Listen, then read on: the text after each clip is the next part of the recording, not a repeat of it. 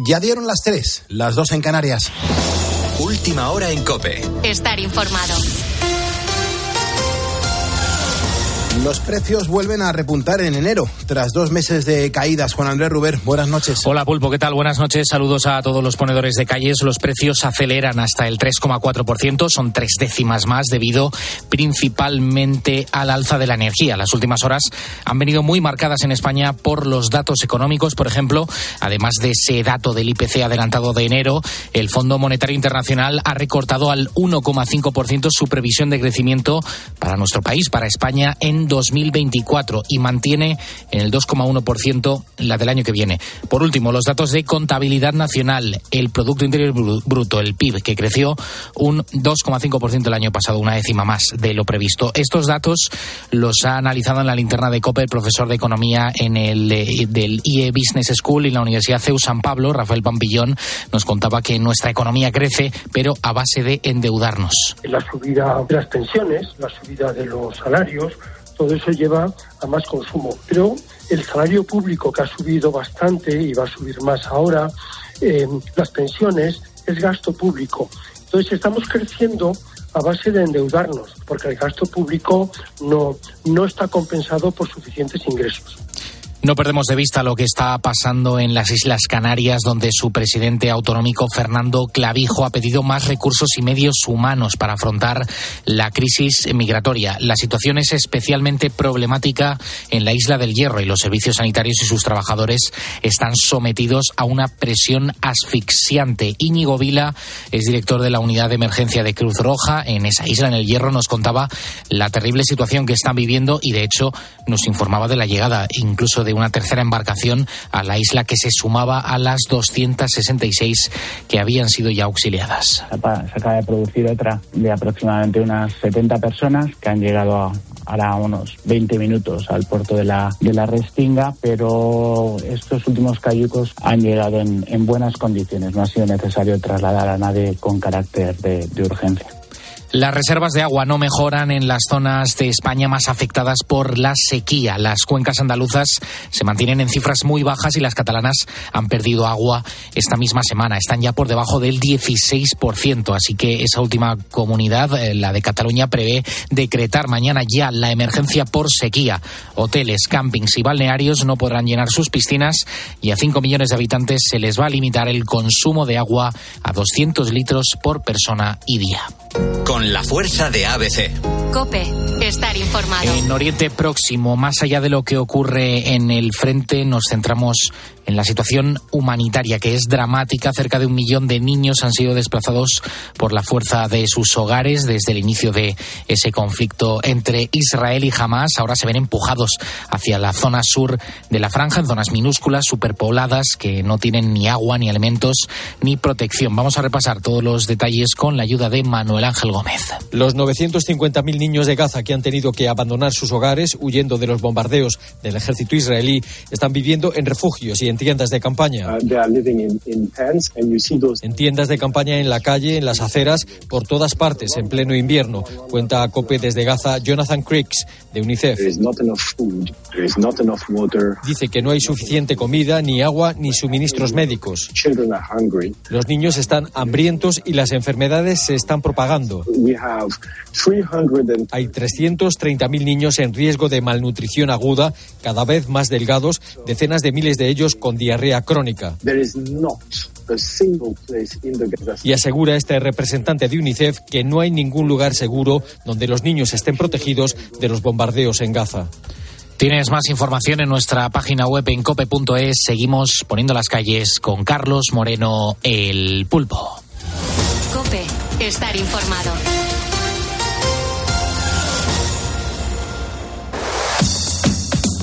Carlos Moreno, el pulpo.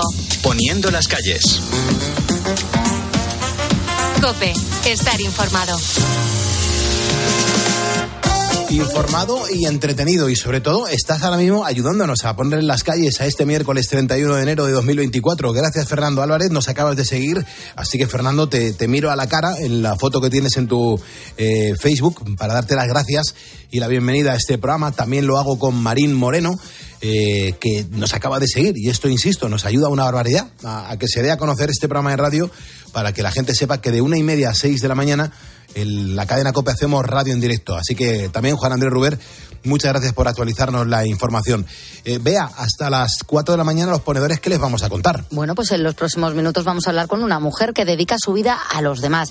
Se llama Iciar de Miguel, es una cooperante española que trabaja en áreas de conflicto y su labor concretamente es la de coordinar programas médicos del mundo en los territorios ocupados palestinos. En nada nos va a contar pues cómo se encuentra la situación en estos momentos y como cada miércoles entraremos en la consulta con nuestro doctor Darío Fernández hoy pone el foco en las drogas. Hay muchos tipos, ha crecido el consumo y en nada pues va a repasar eh, las causas farmacológicas y neurológicas por las que crea tantísima adicción. Eh, hoy estamos hablando de los patinetes, los patinetes como tema, como tema del día, que lo llamamos el temazo tras el partidazo los patinetes que hay gente que los adora y hay gente que los detesta. Estamos recibiendo muchos mensajes en nuestro WhatsApp en el 662-942-605 que se manifiesten los ponedores. Esta noche que trata sobre los patinajes, los patines, quiero recordar que hace tres veranos, me parece que fue, por supuesto, estaba yo de vacaciones en Benidorm, porque si, lo quieres recordar, y un autobús, porque allí va una avenida y van dos carriles para abajo, dos para arriba, y los patinetes van por el medio. Y un autobús atropelló a un patinete, a un chaval joven y le mató. Ya pasó hace tres veranos, me parece que fue. Venga, un saludo para todo el equipo. Pues fíjate, creo que creo que al, a ese chaval que le atropelló un camión se está refiriendo a un, a un compañero de colegio de mi hija. No me digas. Sí, sí, sí, falleció. Sí, sí, se lo llevó por delante y oh. se quedó ahí debajo del autobús. Ay, por Dios, fue un drama en el colegio. Qué dramón. No recuerdo ahora el, nombre, disculpas a la familia si me está escuchando, pero, pero fue un drama, sí, sí. Y claro, mi, hija quedó muy tocada, lógicamente, y todo el colegio, por supuesto. Madre mía, qué miedo me dan. Yo hay veces que los veo, mm. eh, por ejemplo, hacer la, la, rotonda, lo que has contado, eh, mm. la, la, de Cibeles, la de la puerta de, de Alcalá. Y yo digo, ¿cómo se meten por aquí? Sí, sí, sí, sí, es tremendo. ¿Cómo se meten por aquí? Que, que yo me moriría de miedo. Es tremendo. A mí es que, a, mí es que en sí me da miedo. Claro, pero ya me da miedo por ello. Yo trato de ir todo lo despacio que puedo, pero por mucho que vayas despacio es una rotonda que seguramente coges entre 20 y 30 kilómetros por hora. Y es que te pasa un, un, un patinete, se te cruza y no hay margen de reacción. O sea, no, no puedes parar. pero a mí como persona, como persona, el subirme a un patinete y hacer ese tipo de maniobras, meterme entre la circulación, e, e incluso, joder, entre la acera, entre los peatones, me da mucho miedo. Pero me da mucho miedo, ya, no solamente y egoístamente hablando, por lo que le puedo hacer a alguien, es que por mí mismo sé que estoy haciendo maniobras que son muy peligrosas. Sí, que me estoy jugando la vida. Claro, claro. Entonces, aquí lo que está quedando claro es que, joder, no hay cabeza, no hay una cabeza buena. Mm, la gente que hace ese tipo de cosas no, no es que esté muy bien. ¿Qué quieres que te diga? Pero bueno, de eso precisamente y por eso está la sociedad alarmada en este momento y hablamos de los patinetes. Hay más mensajes en el 662-942-605. Hola, buenas, ponedores. Mira, soy Francisco, un taxista de Valencia. Nosotros tenemos una guerra casi con los con los conductores de los patines. Es un medio de transporte muy, eco, muy ecológico y muy bueno. Yo lo, lo, admiro, pero lo que no admiro son los conductores. El problema es la educación vial. No tienen educación vial, no respetan a ningún peatón y la gente mayor les tiene pánico porque ni los ve, nada más que los sienten. Venga, un saludo. Eh, vea, ¿cuántas veces hemos contado en este programa que mm, por un patinete, un golpe de un patinete a una anciana, se ha caído y se ha roto la, cadera, o, e incluso alguna, recuerdo en Murcia, que se cayó para atrás, le, se dio un golpe en la cabeza y fallece. Hombre, es que legalmente pueden coger hasta 25 kilómetros por hora. Y hay algunos que estaban trucados que se sabía que estaban yendo a 40 y 60 kilómetros por hora. Eso en una acera. Mm es un peligro. y si tiras a una persona mayor, evidentemente eh, la fuerza del impacto pues eh, puede provocar de todo, entre otras cosas que esa mujer, esa mujer o ese hombre tengan que estar hospitalizados meses y no recuperarse o no volver a andar nunca por culpa de, ese inconsciente. Pues seguimos avanzando. Vamos a escuchar el último en este bloque de los ponedores que nos están dejando en nuestro WhatsApp, en el 662-942-605, patinetes.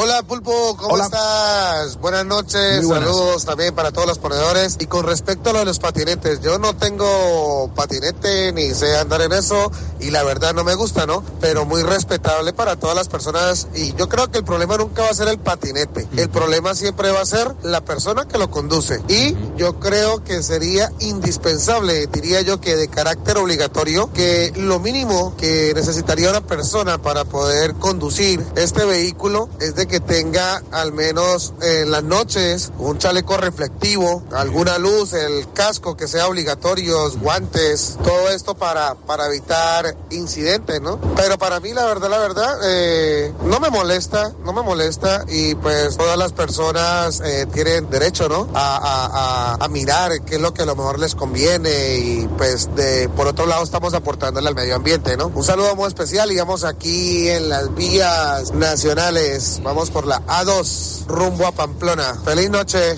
Feliz noche, hermano. Muchísimas gracias. Me encantan las reflexiones de los ponedores de calles. Por eso, una y otra vez te digo, participa. Tienes aquí tu tribuna para contarnos pues lo que piensas en torno al temazo del día. En facebook.com barra poniendo las calles nos puedes escribir también a nuestro WhatsApp. Y son historias, son reflexiones que vamos a compartir con toda la audiencia. Son las 3 y 11, las 2 y 11 en Canarias.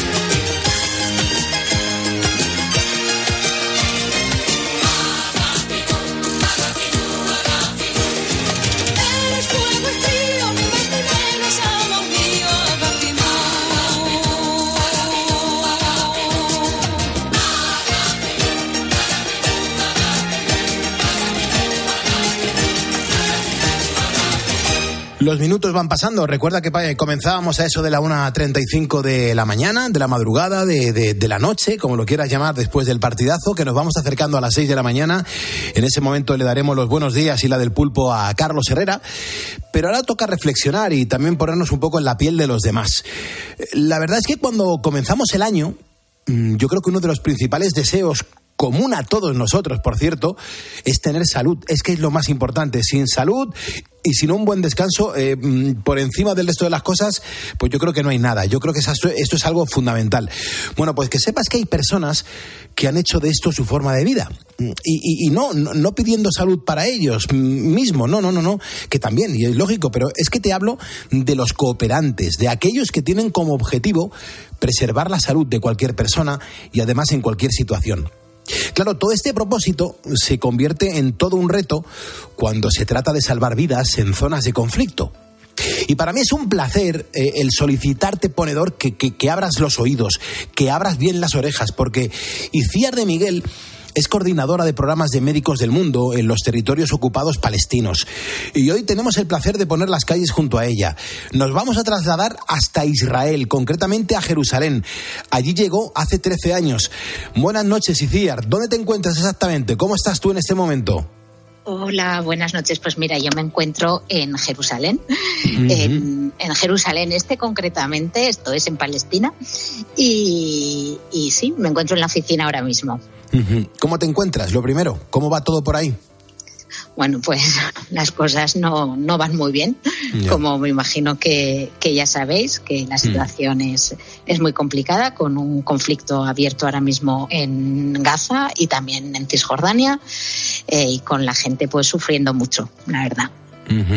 Y es que el, el hecho, em, yo creo que el hecho de que Médicos del Mundo se dedique al cuidado de la salud no quiere decir que todos los profesionales que trabajan con ellos sean médicos. Porque ahora mismo, em, ¿cuál es tu papel como cooperante en Médicos del Mundo? Pues sí, en efecto, eh, no, yo no soy médico ni personal sanitario. Entonces mi trabajo es un trabajo más de, gestión, de gestión de, de proyectos eh, como cualquier tipo de proyecto, podría ser de salud, podría ser un proyecto agrícola, de construcción, de lo que sea, aquí o en, eh, o en España o, donde fuera, ¿no? Al final es un trabajo de gestión con una motivación diferente detrás y, con unos retos distintos. pero, pero gestión pura y dura. Gestión pura y dura que, es fundamental. Sin una buena gestión y una buena coordinación y una buena producción, que también que nos gusta decir en la radio, pues esto no funcionaría. ¿Cuál es la situación allí ahora mismo, Iciar? Cuando te asomas a una ventana, cuando sales a la calle, em, ¿cómo se vive, cómo se respira? Bueno, a ver, aquí en Jerusalén eh, la verdad es que la situación en Palestina es muy complicada, ¿no? Y es muy difícil de, describir porque no tiene nada que ver la situación en, Gaza con la situación en Jerusalén o con la, situación en Cisjordania, ¿no? Eh, aquí en Jerusalén, pues todo puede parecer relativamente normal. Yo me asomo a la ventana y pues todo más o menos es como una ciudad una ciudad bastante normal, digamos, ¿no? Con su tráfico, su tranvía funcionando, sus autobuses en marcha, pero para quien conoce un poquito la, ciudad, eh, se respira un ambiente muy diferente al que podía ser hace un par de meses, ¿no? La tensión está en, el ambiente, eh, los, restaurantes pues están cerrados, la gente no, está yendo, ¿no? Ahí, la gente está muy triste, muy preocupada. Y, eso pues se, ve en las calles. Esto es la situación aquí en, Jerusalén, ¿no? Eh, sí en Cisjordania pues es muy diferente. Yo he estado hoy esta tarde, bueno, he pasado el día en, Cisjordania, en, Birsey, donde tenemos otra oficina, y ahí el ambiente pues es todavía más tenso, ¿no? Eh, con checkpoints que, donde te puedes tirar horas, eh, con mucha presencia de soldados, muy tenso. Eh, me gustaría, Iciar, por favor, que, que me contara sobre todo eh, cómo estáis organizados, ¿no? ¿Cuántos equipos hay? ¿De dónde están ahora mismo? ¿Cómo, cómo se reparte el, trabajo según los profesionales, según las zonas? Porque hay muchos médicos del mundo dentro de tu asociación, dentro de, dentro de tu ONG. Joder, que os estáis dejando el callo mm, por salvar la vida a muchas personas y que estas encima tengan cierta salud, ¿no? Y eso me, me gusta bastante. A ver, pues sí, eh, aquí somos, eh, cuando yo hablo eso de Gaza, Cisjordania, tal vez se ha complicado de visualizar desde fuera, pero son las distintas oficinas, ¿no? Tenemos una oficina en Jericó y tenemos otra oficina en Gaza. En Jericó em, tenemos como alrededor de 13 personas eh, que se dedican a la provisión de servicios de atención psicosocial a, a, población vulnerable. Con esto quiero decir, pues, personas que han sufrido ataques ya sean de colonos, del ejército israelí, de, eh, que han visto demolidas sus casas. Entonces, nuestros equipos, ¿no? nuestros compañeros van ahí al, terreno a responder y a prestar un apoyo psicosocial a esa gente que está sufriendo. Esa es la situación el equipo en Cisjordania. En Gaza tenemos también alrededor de 15, 17 personas. Eh, que ahora mismo pues la situación es, es muy complicada para ellos. Eh, han pasado de ser eh, digamos, los, los proveedores de servicios y lo, a, ser profesionales que estaban proveyendo servicios a otros a convertirse también en población afectada directamente, ¿no? Eh, la mayor parte de ellos están desplazados, no están viviendo en sus casas, eh, algunas han sido destruidas, con lo cual están con esa doble función de, por un lado, eh, estar apoyando a, a su población, a sus conciudadanos, a la vez que ellos eh, son, son población afectada. ¿no?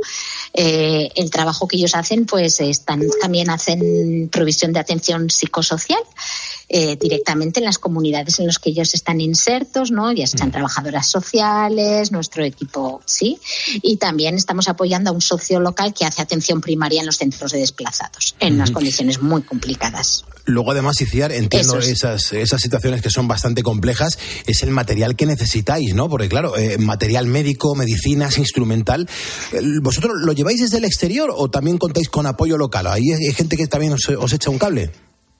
A ver, sí, normalmente nosotros hasta hace, o sea, siempre hemos hecho los aprovisionamientos a nivel local, eh, en Gaza directamente. Eh, ahora mismo el aprovisionamiento es uno de los grandes retos a los que nos enfrentamos todos, porque no dentro de Gaza, pues ya lo, que había ya se va agotando y la entrada desde, desde el exterior es sumamente eh, difícil. ahora mismo sí que es posible el, el, como habréis ido viendo, ¿no? que van entrando camiones, pero entran con cuenta gotas y luego es muy difícil distribuirlos en el interior, ¿no? Mm. no solo el que llegue el material, sino una vez que está dentro, cómo se distribuye, eh, cómo se hace llegar a los hospitales o a los centros de salud, a nuestros socios. Eh, esa es la parte que ahora mismo está siendo también, es también complicada. Pero normalmente contamos con proveedores tanto en el interior como en el exterior. Intentamos buscar mm. donde, donde es posible, ¿no? Y eso pues requiere otro tipo de profesionales que no son ni médicos ni enfermeras, pues no, los compañeros logistas, ¿no? Que, que son personas clave en, en un momento como este. Sí. Estamos poniendo las calles en la cadena Cope. Yo soy Carlos Moreno, el pulpo. Te agradezco un montón que estés escuchándonos y ayudándonos a despertar a España y también acompañar a toda la gente que está trabajando en nuestro país y escuchándonos desde cualquier parte del mundo. Estoy hablando con una cooperante que se llama Icía de Miguel. Está en Jerusalén en este momento, a la cual le quiero preguntar cómo es la planificación, por ejemplo, en vuestra ONG a la hora de hacer viajes fuera de España. Quiero decir, eh, una organización de mm, como la vuestra a todos los niveles tiene que ser increíble ¿no? Porque como tocáis tantos palos, ayudáis a tantas personas, ¿cómo os organizáis? Bueno, al, final es, es como un, me imagino que la gente que está escuchando, pues es como un trabajo bastante similar a cualquier, a cualquier otro a la hora pues, de, un proceso de, reclutamiento, ¿no? Es, es, es complicado encontrar eh, personal que, quiera desplazarse al terreno en, según qué ocasiones. Hay muchos, aquí, por ejemplo, para venir, ahora mismo es complicado el tema de visados, el tema de, eh, no, cualquiera puede desplazarse a, a, cualquier país y tener, tener acceso y tener y obtener un permiso de trabajo, ¿no? Para empezar. Entonces es una situación a la que nos enfrentamos los, las organizaciones a la hora de planificar, ¿no? Eh, mm. Necesitas tiempo para que la persona llegue, para que consiga sus visados, para que una vez en el, en el lugar, pues, pues encontrar viviendas, eh, adaptarse a, a, la situación, ¿no? Eh, es, esa es un poco la planificación a la hora de definir el equipo.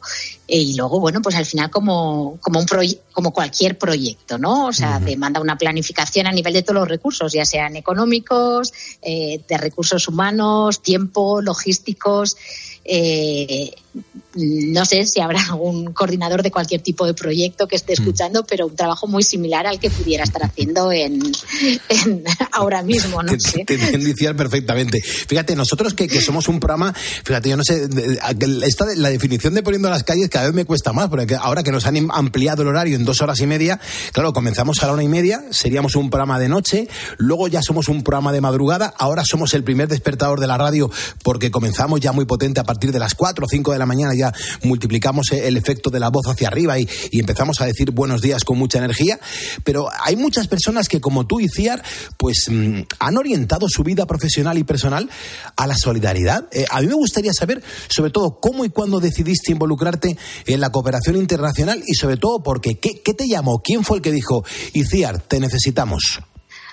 Bueno, pues eh, la verdad es que al final, como un poco por, diría que por accidente, no, no, no por accidente. Yo siempre había querido, de, yo soy agrónoma de, de, de, formación profesional, digamos, de estudios, eso es, de formación, yo soy agrónoma. Y, y entonces, pues yo siempre me había planteado el, el, terminar mis estudios y sí, trabajar en algún país en desarrollo, en temas agrícolas, evidentemente, ¿no? Pero vamos, no me lo había planteado en ningún momento como una, como una carrera profesional. Eh, yo, pues eso era un poco más partiendo desde la solidaridad, de contribuir con mi conocimiento a, pues bueno, en un, en un país en desarrollo. Esa, así desde, eh, fue el punto de partida, ¿no? Eh, luego, pues una vez que entras y empiezas, empecé como voluntaria, eh, con un proyecto de, voluntariado en Perú. Bueno, pues te das cuenta de que, pues como todo en esta vida, hay que, hay que ser profesional del tema, ¿no? Y, aprender y, utilizar las herramientas correctas y, bueno, y así es como me fui reorientando, digamos, más a la, a la gestión. Evidentemente, mis conocimientos como agrónoma de Pamplona, pues yo de yuca y de café, pues no tenía ni idea. Mm, Entonces, eh, ahí es cuando te das cuenta de que, de que, bueno, que mi función era más apoyar en temas de gestión a los profesionales locales, que, que bueno, que son quienes tienen el conocimiento y, y, quienes pueden hacer el trabajo, ¿no? Y esa es la parte que te engancha, el trabajar con la gente con los equipos locales, ¿no? Eh, con tus compañeros de trabajo y, ver cómo uniendo fuerzas entre todos pues se consiguen complementar conocimientos y experiencias. Eh, mira, en, estos minutos que estamos poniendo a las calles juntos eh, desde la cadena COPE y CIAR, eh, bueno, pues estoy conociendo, bueno, pues cómo, tras tu explicación, cómo la organización y la coordinación que tenéis en la zona es, es, absoluta. Parece que todo está como muy automatizado, pero yo creo que no podemos olvidar que, que estamos hablando de personas. Esas personas que atendéis y también vosotros mismos los cooperantes. Y CIAR, por ejemplo, cómo lleva el día a día, cómo superas esas situaciones tan complicadas, porque debe ser tremendamente duro trabajar en esos entornos tan hostiles. Lo vemos en la televisión y siempre digo, joder, es que el, que esté ahí está sufriendo.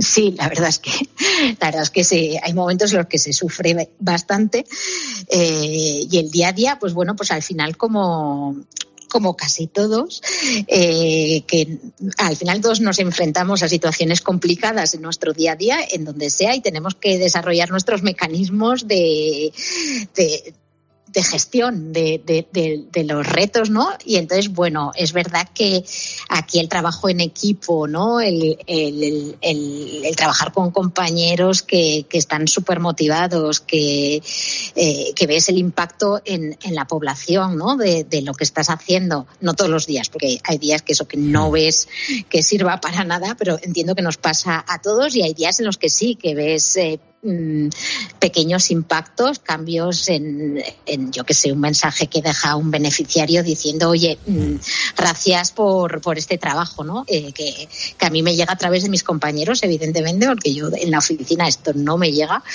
pero, pero esa, ese trabajo en equipo y ese ver que, que tiene impacto, pues, pues es lo que nos ayuda, ¿no? En, en según qué momentos. Luego hay días pues que, que, no, ¿no? Y que como a todos lo que nos va, nos apoya y nos sirve para, para gestionarlo es la cerveza después de, del mal día y, y, estar con los compañeros y con otros cooperantes que están en la misma situación, ¿no? Entonces, pues, pues bueno, un poco como, como todos realmente. Fíjate, Iciar, a lo largo de tu carrera mm, siempre has estado muy ligada a la palabra ayuda. Si nos situamos hace unos años, cuando empezó tu carrera en este campo, ¿volverías a repetir la experiencia o te arrepientes de algo? Esa es una buena ¿eh? pregunta. Eh, me, la, pongo muchos días, de hecho. Eh, y, no tengo una respuesta clara. A ver, yo he disfrutado mm. mucho y me gusta mucho mi carrera, pero también es altamente frustrante. Y, entonces, creo que recomendaría a, cualquiera que, se plantee eh, el empezar en este sector, el, hacer un buen análisis de cuál es la motivación para, empezar en, este trabajo. Yo mm, empecé muy motivada y, creo que, que, hay que mantener, que es un trabajo muy vocacional y que hay que tener esta vocación para que compense. Y a mí, pues sí, hasta ahora me, ha, compensado y me sigue compensando y bueno, ya veremos hasta cuándo, ¿no? Pero, pero esa sería mi recomendación. O sea, es una, es una profesión que es vocacional. A pesar de que tenga, se haya profesionalizado muchísimo, que sea una cosa técnica, pero que exige también vocación, ¿no? Como, como puede pasar pues con otro tipo de profesiones, ¿no? Pues ya sean médicos, mm, maestros, o, mm. sí, que son profesiones que demandan estar convencido, creérselo, porque bueno, los retos son grandes. Porque si solo te pudieras quedar con una, con una cosa de tu trabajo, y ¿con cuál sería? Los compañeros de trabajo, en general. O sea, los equipos locales, los, todos los equipos con los que he trabajado de, de personas eh, implicadas ¿no? En, en, cada uno de los países. Aquí, bueno, en Palestina, pues gente súper bueno, maravillosa, con la que siempre aprendes y con la que es un gusto trabajar, ¿no? El aprender y, y, y, con ellos el, el, tratar de hacer un cambio en, en sus comunidades, ¿no? O sea, al final, esa para mí es con lo que me mm. quedo. Pues no te voy a quitar más tiempo. Me, haría mucha ilusión que recibieras el diploma oficial de ponedora de calles, ponedora de vida, de ilusión, de solidaridad, de ayuda. De verdad, te lo, vamos a mandar en PDF para que lo puedas imprimir. E me encantaría que adquirieras el compromiso de imprimirlo, eh, hacerte una foto eh, en Jerusalén donde mm, podamos verte y, compartirla en nuestras redes sociales para que la gente después de este testimonio pues eh, te pusiéramos cara, te pusiéramos sobre todo corazón después de que todo lo que nos has contado es que ha sido una historia súper bonita. Bueno, pues nada, me alegro. lo haré. Te, lo, mandaremos. ¿Te parece, Iciar? Perfecto, muy bien. Que tengas un buen día y sobre todo gracias por hacerlo gracias lo que a vosotros. Un abrazote. Muchas gracias, gracias a vosotros. Seguimos en COPE, seguimos levantando España. On a morning from a they turn back time. You go strolling through the crowd like Peter Laura contemplating a crime. She comes out of the sun in a silk dress, running like a watercolor in the rain. Don't bother asking for explanation, she'll just tell you that she came in the year of the cat.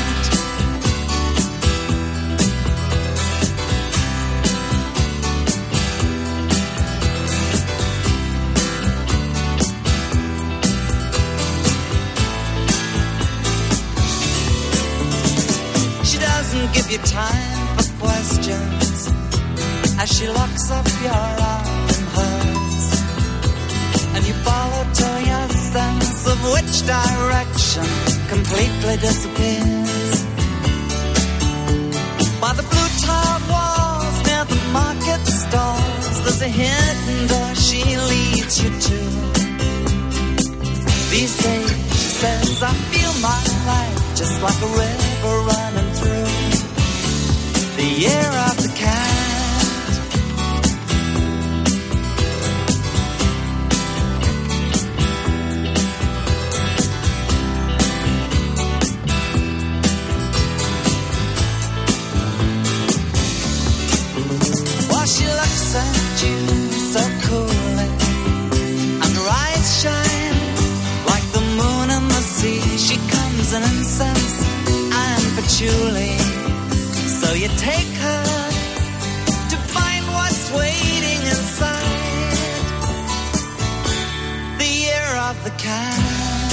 para Julián, que es un opositor a la Guardia Civil, que está escuchándonos ahora mismo desde La Roda, en la provincia de Albacete. Mucha suerte y que vaya muy bien o también para Patricia, que está convaleciente porque se rompió la pasada semana en el metro en Valencia una rodilla. Que vaya todo muy bien. Eh, estamos hablando de los patinetes. Vea, un par de mensajes en torno a, bueno, eh, a qué opinan los, los, ponedores sobre los patinetes y sobre todo la conducta de los, eh, de los conductores de los patinetes. De los que llevan el patinete, pues es lo que dice Ubaldo, dice, son mm. peligrosos. Y dice, la verdad es que mm, me da apuro decir que los patinetes en sí son peligrosos. Los que son peligrosos son los que los conducen. Yo solo veo que van muy rápido, sin cumplir las normas, y una vez me, me arañaron la furgoneta. Eh, el tío no tenía seguro. Al final terminaron pagando, claro. Creo que deberían tener seguro obligatorio, carne obligatorio, matrícula obligatoria, como un vehículo que es y que transporta personas. ¿Por qué? Pues porque, como todos, pueden cometer una infracción, pero claro, tienen que ser responsables y si la cometen, pagar esos daños. Y luego Ricardo dice, oye, Pulpo, se veía venir todo lo de las nuevas normas y restricciones con los patinetes eléctricos. Yo soy comercial, estoy todo el día conduciendo en Madrid. Desde el principio se sabía que eran un peligro y que había mucho descerebrado que iba a tener un vehículo de este tipo para ir haciendo el imbécil. Yolanda es una ponedora, que ha, una ponedora que ha marcado el teléfono de este estudio, gratuito, 950-6006. Yolanda, ¿cómo estás? Muy buenas madrugadas. Buenas noches, Pulpo. ¿Qué tal? ¿Tú estás ahora mismo despierta por algún motivo en concreto? Mm, sí, porque desde que sufrí el accidente mm. padezco de, insomnio. ¿Qué te sucedió? Pues, pues, yendo a trabajar, yo me muevo con patinete porque no tengo carne de conducir, me muevo en patinete, iba a trabajar y, y un coche que no respetó un stop eh, me atropelló. Mm. ¿Y, dónde fue eh, esto? en Valladolid. Mm, por, eso yo te he mandado un, mensaje de WhatsApp y mi pregunta real, porque yo no tuve la culpa, hubo atestado policial, hubo testigos, el señor reconoció que no me vio. A mí me llama, perdona que me, que me ría, pero a mí me llaman el árbol de Navidad, porque yo iba con chaleco reflectante, con casco, con, con tropecientas luces y aún así me atropellaron. era invisible. y mi pregunta es, mm. ¿respetan? Porque sí que es verdad que el patinete es muy peligroso, pero era mi medio de transporte porque en el, trabajo donde yo estoy, a, la hora, a las horas que salgo, mm. ya no hay autobuses. A lo mejor el problema es que los ayuntamientos pongan mm. autobuses toda la semana. Aquí solo existe el búho los fines de semana. Entonces mi pregunta es, sí que es verdad que hay muchos sinvergüenza si me permites la palabra, pero mi pregunta es, eh, ¿los vehículos a cuatro ruedas respetan las señales de tráfico? Porque yo iba correctamente. Muy buena pregunta. Muy buena pregunta. Eh, porque, porque también se saltan las señales de tráfico. En este caso se saltó un stop. Y, y a día de hoy sigo de baja por la lesión que tengo en la rodilla. Gracias a Dios no perdí el conocimiento porque llevaba el casco. y, yo siempre he sido partidaria desde el principio, mm. incluso llamé a un seguro para, para asegurarle. Me dijeron que como no estaba regularizado, que no era obligatorio para mí se acabó el patinete, porque he cogido miedo. Te iba, te iba, a preguntar eso mismo, Yolanda, si, si te había dado miedo esto y, si vas a seguir utilizando el, patinete cuando esté repuesta. No, no, no, no, para nada. A día de hoy llevo dos meses, estuve un mes en silla de ruedas, llevo dos, llevo dos meses en rehabilitación, tres días a la semana estoy yendo y sigo de baja. ¿Y te queda mucho, Yolanda? Eh, pues mm, según el traumatólogo me está cicatrizando muy bien, pero tengo muy floja la pierna todavía. Entonces me, ha dicho que me queda mínimo para mes, mes y medio más. Menudo susto, ¿no, Yolanda? Pues sí, mm, porque gracias a Dios por lo menos lo cuento. Porque el coche realmente estábamos parados los dos y, y yo iba por el carril bici, pero en cierta, a cierta altura donde, por donde yo iba había una obra. Y sí o sí me tenía que bajar a la carretera. E, entonces, mm, yo me incorporé correctamente, el coche arrancó, miró a su derecha porque iba a girar hacia donde venía yo, pero no miró hacia, su izquierda, que ya me había incorporado yo. Entonces arrancó, según miraba, porque yo vi lo que hizo. Mm, según arrancó, eh, mm, no, a mí no me dio tiempo a frenar porque ya estaba encima. Claro. Entonces me llevó por delante, caí para atrás, la rodilla se me dobló, me chascó y ahí me quedé en, el asfalto hasta que vino la, vino la policía, vino la ambulancia y me llevaron. Lo, primero que la ambulancia que, hace, eh, o sea, que, te hace, que es a lo mejor alguna anestesia o algo así. No, no, a mí me, porque yo me quejaba de la pierna, que no la podía mover, la pierna izquierda, Mm, lo primero que te hacen, porque eh, ya, ya, te digo que no perdí el conocimiento gracias al casco, caí de espaldas, llevaba una mochila y caí de espaldas, me elevó un poco el coche, caí de espaldas y al caer de espaldas yo sentí que la rueda me chascó. Lo primero que te hacen los, los sanitarios es inmovilizarte el cuello, por si tienes alguna, alguna lesión cervical, y me inmovilizaron la, la pierna, me llevaron al hospital y estuve ingresada tres días hasta que me llevaron, porque como fue accidente de trabajo, porque iba hacia el trabajo, pues mm, me, me está llevando la mutua. Claro. Jolín, Yolanda, pues vaya, vaya historia, ¿eh? O sea, que te, estarás siendo, te sientes muy identificada con lo que estamos contando hoy aquí sobre los patinetes, ¿no? Pues sí, pues sí, y estoy de acuerdo que los mm. que hay muchos sinvergüenza porque a mí, yo, mm, a mí me ofrecieron tunearle. Y digo, si me mato con, yendo a 25, que es como, iba mi patinete, eh, mm, si, si, me le tunean, dije que no. Me le prefiero llegar tarde que no llegar. A ver si me entiende. y sí. estoy de acuerdo que desde el principio tenían que haberlo regularizado, matriculado, mm, con seguro, etcétera, etcétera. Pero la culpa no es del que compra el patinete, sino de, las leyes. Pues Yolanda, te mando un abrazo muy fuerte, te doy las gracias por escuchar la radio, por ser ponedora, mucho ánimo y si quieres la semana que viene o la otra, cuando sea un poco más convaleciente, o sea, cuando ya se repuesta, hablamos y nos cuentas a ver cómo te encuentras, ¿te parece? Muchas gracias. Carlos o Pulpo, ¿cómo te puedo llamar? Como tú quieras. Pulpo me vale y Carlos también. Así que Yolanda. Y enhorabuena por el programa, ¿eh? Muchas gracias, cielo. Que vaya, que vaya todo muy bien. Cuídate mucho. Gracias. Hasta, luego. 3.41, las 2.41 en Canarias. Estamos en directo poniéndole las calles a este miércoles. Carlos Moreno, el pulpo. Poniendo las calles. Cope, estar informado. ¿Buscas diversión? A las 10 de la mañana la tienes asegurada en Herrera en Cope. Buenos días. Buenos días, Alberto. ¿Y usted a qué es alérgico? Tengo alergia a las angulas. ¿Cómo se hace una prueba de, angulas que no que era inédita en esa, consulta? Claro, claro, claro, Mi poder adquisitivo no me permitía comprar angulas. Compré unas anchoitas y un poco de pescado y llevé un tubo de ensayo pequeñito. Les pedí que por favor mm. que si me, da, me regalaban dos angulas. Y pregunté, ¿les debo algo por las angulas? Y dice, no, hombre, no sea por la ciencia, me dijo el pescadero. Escucha Herrera en Cope, de lunes a viernes de 6 a 1 del mediodía.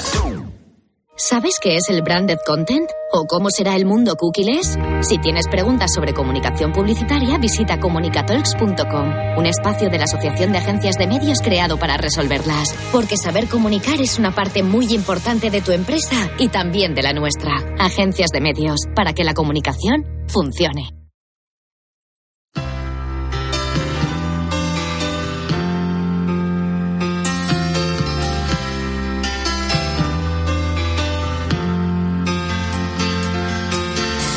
Estamos en la cadena Cope, poniendo las calles. Eh, el macro programa mm, radio, mm, no sé si despertador, acostador, no, no, te puedo decir qué es lo que. Sé que comenzamos a la una y media, que finalizamos a las seis de la mañana cuando le damos paso a Carlos Herrera y que lo pasamos francamente bien, sobre todo, y, te lo tengo que decir mirando a los ojos, porque no tocamos la política, no te intoxicamos.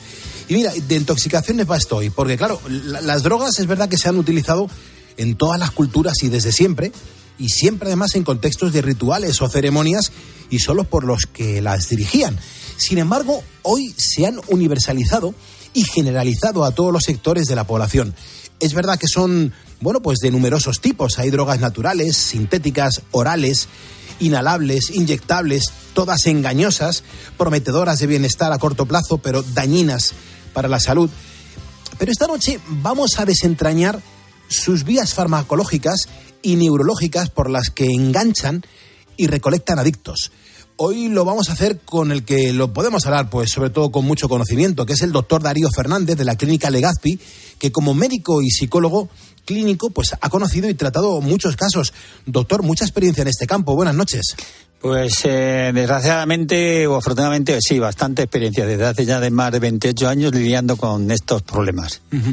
yo creo que ya eh, eh, el que una persona del paso y, que diga que consume ya es un paso adelante, ¿no? Sí, ese es el principal problema, el principal inicio del tratamiento, el que reconozca que tiene una enfermedad, una incapacidad de controlar esos impulsos o de manejar esas situaciones estresantes.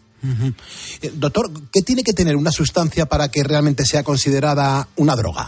Pues mira, son una sustancia que estimula en el cerebro varios neurotransmisores del sistema GABAenérgico, del dopaminérgico, de los eh, neuropéptidos y que eh, produzca una alteración en nuestra manera de sentir, de vivir y de percibir la vida y que además y que además pues cada vez va perdiendo efecto y necesita el cerebro se habitúa y necesita que cada vez sigamos incrementando la dosis para tener los mismos efectos y que una vez que no lo hacemos, pues nos castiga con el mono, con el síndrome de abstinencia, pasándonoslo muy mal, mm, llevándonos a tener que tomar esa droga no para sentirnos bien, sino para dejar de sentirnos mal. Doctor, ¿todas las drogas sirven para lo mismo? No, hay distintas clases, hay unas eh, drogas tranquilizadoras, relajantes, depresoras, que son como por ejemplo pues el alcohol, y la heroína, la morfina. Hay otras, otras drogas que son estimulantes, estimulantes mayores como la cocaína, eh, como las anfetaminas. Hay otros estimulantes menores como el café, la cafeína o la nicotina. Y luego también hay otras ah, drogas que nos producen una dispercepción de la realidad, que nos producen experiencias psicodélicas que nos hacen alucinar. Son las drogas alucinógenas como la ketamina, el LSD, eh, etcétera, etcétera. Más cosas, doctor. ¿Cómo podemos saber si ese comportamiento eh, raro de nuestro amigo, de nuestro compañero, incluso de nuestro hijo, es porque consume drogas. Eh, en algo se tiene que notar, ¿no? Pues mira, tú lo has dicho, en que le vemos raro, le, vemos que ha cambiado, vemos que, que, se descuida en su aspecto físico, que se aísla, que ya no es el de antes, que ha cambiado sus, sus relaciones, sus amigos y que em, a lo mejor está más irritable, más nervioso mm, y le vemos que no se centra en, su tarea, en su trabajo y que em, sus conversaciones no son no se integran las conversaciones. Entonces eso debemos pensar, sobre todo si ocurre eh, de una manera brusca y está pasando una situación estresante, deberíamos pensar que a lo mejor está tomando alguna sustancia para erróneamente querer huir de esa situación y, en cuanto al sexo, las drogas, doctor, ¿cómo, cómo afectan? ¿Alguna especialmente más o, todas en general afectan incluso para el sexo? Pues mira, me alegro que haga esta pregunta porque es que hay mucho mito con esto del erotismo y de las drogas, ponerse las drogas para colocarse mejor, para sentirse mal. Sí que es cierto que las drogas pues pueden producen, eh, tipo la cocaína o hachís o el alcohol, en, en sus primeros momentos puede producir una desinhibición, una pérdida de vergüenza, eh, hacer que la persona se sienta él más atraído, más, más, más atractivo y con más poder de seducción, pero que luego a lo mejor está resultando pues más pestoso o más, o más pesado, ¿no?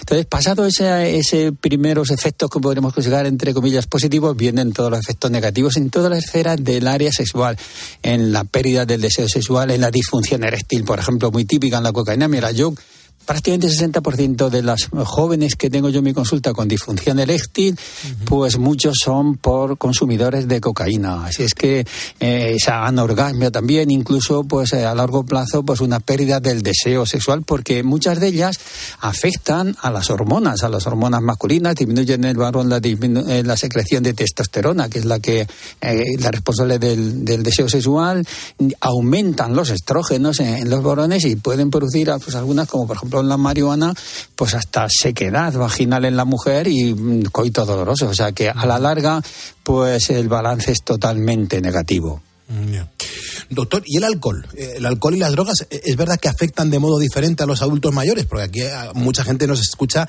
con una cierta edad y estarán ahora mismo abriendo las orejas. Sí, pensamos que la droga es de gente joven. No, no, pues las drogas y sobre todo esta que has dicho tú del alcohol, pues afecta sobre todo a las personas mayores, pues más, primero por las razones, por los cambios fisiológicos lógicos de la edad, porque las personas ya de cierta edad son peores metabolizadores de estas sustancias, los metabolizan más lentamente. Además, esta persona, persona mayor, normalmente está tomando ya también alguna medicación.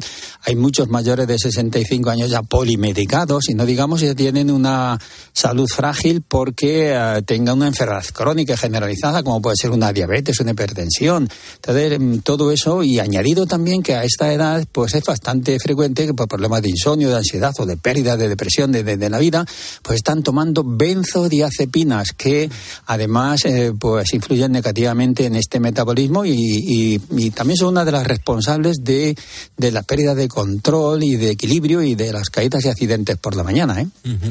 Doctor, todas son muy peligrosas, todas son peligrosísimas, pero ¿existe una droga que sea más peligrosa que las demás?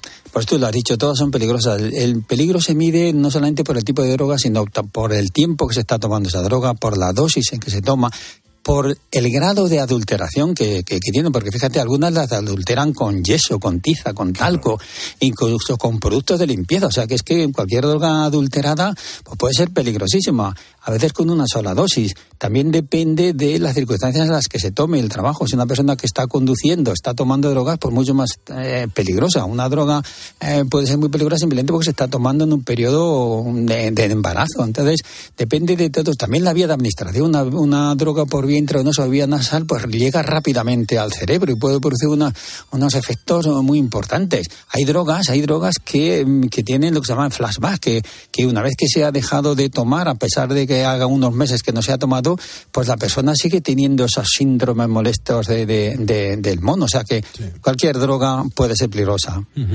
Y lo es. Hombre, claro, doctora, me imagino que habrá mucha gente que eh, que no se haya acercado a pedir ayuda porque pueda pensar que en el momento en el que solicita ayuda eh, significa que, le van a internar. Eh, todo para tratar esas adicciones. ¿Esto es así? ¿Es necesario siempre? ¿Es obligatorio el internamiento para poder ayudar a la gente a, que deje las drogas? Pues depende de los casos, depende del tiempo que lleve esa persona con la droga, pero por lo menos en dos terceras partes sí que yo aconsejo el ingreso, por lo menos para la primera parte, que es la desintoxicación, que es lavar y depurar esa sangre para que se elimine todo, todo ese tóxico. Y eso, pues a veces, dependiendo del apoyo familiar, de las condiciones, de la madurez de la persona, se puede hacer en el propio domicilio. Y a veces, pues hay que hacerlo en un internamiento, hay que hacerlo en un, en un centro especializado y, es necesario el internamiento. ¿Cuánto tiempo? Pues la desintoxicación, por lo menos tres semanas. Eh, la desintoxicación, hay que dejarlo bien claro, no quiere decir que la persona ya se, haya curado, sino que hay más fases. Así es que el internamiento depende del apoyo familiar y de la madurez de esa persona y del grado de deterioro psicológico que haya producido eh, esa droga. Claro. ¿Cuánto tiempo, doctor, necesita un, drogadicto para curarse? Porque eh, él tiene que saber un poco cuáles son los tiempos. Bueno, pues curarse, curarse, estamos hablando de años, ¿eh? dos años como mínimo. Una cosa es la desintoxicación, como te digo, que entre una tres semanas se puede conseguir, pero es que luego después hay que, esa persona necesita una deshabituación, hay que quitarle esos hábitos malos que tenía, que toda su vida giraba en torno de la droga. Entonces hay que volverla a sus rutinas normales. Esa persona hay que dotarle de unas habilidades comportamentales de relación y esa persona hay que reintegrarla en la sociedad y todo eso lleva tiempo porque no, no vale con que la persona esté habituada y le devuelvas a su entorno y esa persona que lleva años una vida girando en torno a la droga y que no ha trabajado, que está aislado, pues eh, lleva muchísimo tiempo. Entonces, eh, pero vamos, si reconoce su problema y apoyo familiar, el pronóstico es bueno. Desde luego. Doctor, ¿puede ser el, hachís la puerta de acceso a las drogas? Pues sí, es una de las drogas de que más eh, incita a otras drogas, además con, lo del tabaco, y además es una droga mucho más peligrosa de lo que la gente se cree. ¿eh? Perfecto. Eh, doctor, le propongo jugar a, la, metralleta, a los Venga, vamos allá, vamos. Preguntas cortas, respuestas rápidas para los ponedores de calles que ahora mismo les está interesando esto que estamos contando aquí en, en Poniendo las Calles. Doctor, la primera, ¿afecta el tabaco como droga a la sexualidad? Sí, porque produce vasoconstricción, menos riego en las arterias peneales, dificultad en la, en la erección y también puede alterar la lubricación familiar y producir un coito doloroso en la mujer. Genial. ¿Una sola dosis de una droga cualquiera puede producir psicosis? Sí, yo he tenido varios casos de jóvenes que con una sola dosis de unos porros han tenido un brote psicótico y que si eso se repite puede terminar en una esquizofrenia. Por ejemplo, en Estados Unidos he leído que altos ejecutivos están usando la ketamina para rendir más. Esto me imagino que es bueno. Pues no es bueno, es eh, la moda de hoy día porque la ketamina en pequeñas dosis parece que estimula, aumenta la concentración y el rendimiento, pero esto es forzar el cerebro y cuando un cerebro no se puede concentrar y rinde menos, la mejor droga es descansar. ¿Qué usos médicos tiene el cannabis? Bueno, pues sí, el cannabis está demostrado que tiene receptores para los dolores musculares, antiinflamatorio, analgésico, también es antiemético y se utiliza en las personas que tienen cáncer y tienen náuseas y vómitos por, como consecuencia de la quimioterapia, pues le puede venir bien. También puede venir bien en el glaucoma, que es la presión intraocular muy elevada, y en la esclerosis múltiple. Pero esto siempre bajo condición de tratamiento médico y hospitalario. Esto no quiere decir que el tomar hachís mm, sea bueno. ¿eh? ¿Cuándo se habla de sobredosis? Pues mira, cuando tomas una cantidad que tu organismo no es capaz de metabolizar. Mm, muy bien. ¿Existe relación entre el trastorno por déficit de atención e hiperactividad, el, TDAH, y el consumo de drogas? Sí, sí, porque comparten eh, síntomas comunes como es la dispercepción, la dificultad de concentramiento, la ansiedad, la inquietud. Impresionante. ¿Todas las drogas están adulteradas, doctor? Pues la inmensa mayoría, sobre todo las que te compras por internet. Lógicamente, el, camello es un traficante y lo que quiere es sacar mayor rendimiento con la mínima cantidad y te lo puede mezclar con productos hasta de limpieza, fíjate. Eh, doctor, ¿existen pautas de consumo de menor riesgo? ¿Cuáles son estas? Bueno, existen pero utópicas y realizables. Tenía que ser un ambiente tranquilo, familiar, en que no esté cortada la droga en dosis mínima, que no la utilices nada más que de vez en cuando, en que la vía de administración esté controlada la situación y la situación post-droga también esté controlada. O sea, algo idílico. ¿Recomienda la prescripción del antabús en los alcohólicos? Sí, es el disulfiram. Yo lo utilizo en el tratamiento de los, de los alcohólicos para desintoxicarlos y eh, advirtiendo bien a la familia y a él de las consecuencias y advirtiéndole que como esto interfiere con el alcohol, si no puede tomar ni salsa ni vinagre y cuidado con las colonias, hasta productos de afeitado y desodorantes que llevan alcohol pueden producirle unas molestias muy graves. ¿Puede ser la cocaína el, el, puente para llegar a padecer un ictus? Seguro, cada vez el ictus se ve en gente más joven y casi siempre que hay un ictus en gente joven, lo primero que te vamos preguntando los médicos es si toma cocaína porque altera la frecuencia cardíaca, produce trombos, lesiona gravemente al, eh, al el infarto, va a hacer un infarto cerebral mucho más graves esta charla que hemos tenido aquí en Poniendo las Calles, doctor, habría que ponerlo en muchos colegios, sobre todo por la juventud y por todo lo que le quedan a los chavales. Sí, para que no les engañen. Exacto, exacto. Y luego Amalia, que es una ponedora, que el otro día, ¿qué es lo que le decía? Bueno, es verdad, Amalia, Amalia, eh, creo que no estará oyendo hoy desde Sevilla, porque va camino de Sevilla, dice que tenemos que poner más tiempo, la música es bella. Así que, Amalia, vamos a controlarte a ver si, eh, si nos sigues. bueno, yo, doctor, el, en, la próxima, el próximo tramo horario que suene la sintonía de este programa, que es la, la, banda sonora de la película La vida es bella, se la voy a dedicar a Amalia, para que esté contenta y sobre todo que le agradezcamos un poco pues que esté aquí poniendo las calles con nosotros, ¿eh, doctor? Muy bien, de acuerdo. Bueno, doctor, no le quito más tiempo. Ha sido un, placer, como siempre, que nos ponga un poco en la actualidad de, qué es lo que está pasando en el mundo de las drogas en esta ocasión. Y nosotros estamos, pues siempre recomendando que aquel que quiera acercarse a la clínica Legazpi, ahí estará el doctor Darío Fernández como médico y también como psicólogo clínico. Doctor, muchas gracias. Buenas noches. Buenas noches. Un abrazo. 3.56, las 2.56 en Canarias. Esto es un reto. Mm, te estoy preguntando, ponedor, si sabes quién canta esta canción, si sabes cómo se llama esta canción. Presta atención, eh, nos vamos a los 80. Esta canción te la sabes, te vuelven buenos recuerdos. Y a cada día su sol, y a cada noche su luz. Amiga mía que me suena falsa tu risa tus besos y tus prisas y tu manera de hablar tu piel al despertar y tu cabello en la oscuridad. Artificial tus fiestas aburridas, tus lujos de mujer fatal,